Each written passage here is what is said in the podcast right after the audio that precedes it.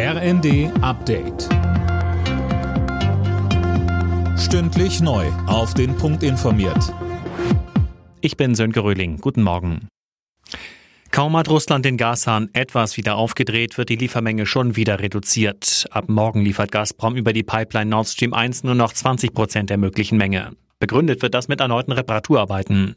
Dazu sagte Wirtschaftsminister Habeck im ersten. Die 40 Prozent Wiederaufnahme nach der Wartung von Nord Stream 1 waren nie eine Sicherheit. Insofern ist es jetzt keine Überraschung, wenngleich ärgerlich, dass Gazprom andere Gründe vorschiebt. Also dass sie noch nicht mal den Mumm haben zu sagen, wir sind in einer wirtschaftskriegerischen Auseinandersetzung mit euch wir haben auch unsere Möglichkeiten, sondern immer solche, naja, Farce-Geschichten über diese Turbinen erzählt, was einfach nicht stimmt.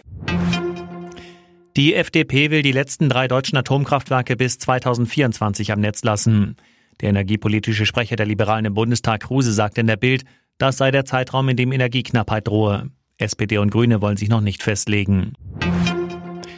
Ein Acker- und Waldbrand im brandenburgischen Landkreis Elbe-Elster hat sich weiter ausgebreitet. Inzwischen steht eine Fläche von bis zu 800 Hektar in Flammen.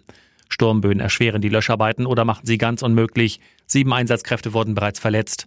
Bewohner anliegender Ortschaften mussten ihre Wohnungen verlassen. Auch in Sachsen halten Waldbrände die Einsatzkräfte in Atem. Im Nationalpark Sächsische Schweiz wurde eine Vorstufe zum Katastrophenalarm ausgelöst. Auch hier erschwert starker Wind die Löscharbeiten. In Langley im Westen Kanadas hat ein Mann offenbar gezielt auf Obdachlose geschossen. Zwei Menschen haben die Attacken nicht überlebt, zwei wurden schwer verletzt. Die Polizei erschoss den Verdächtigen schließlich. Das Motiv für die Tat ist noch unklar. Alle Nachrichten auf rnd.de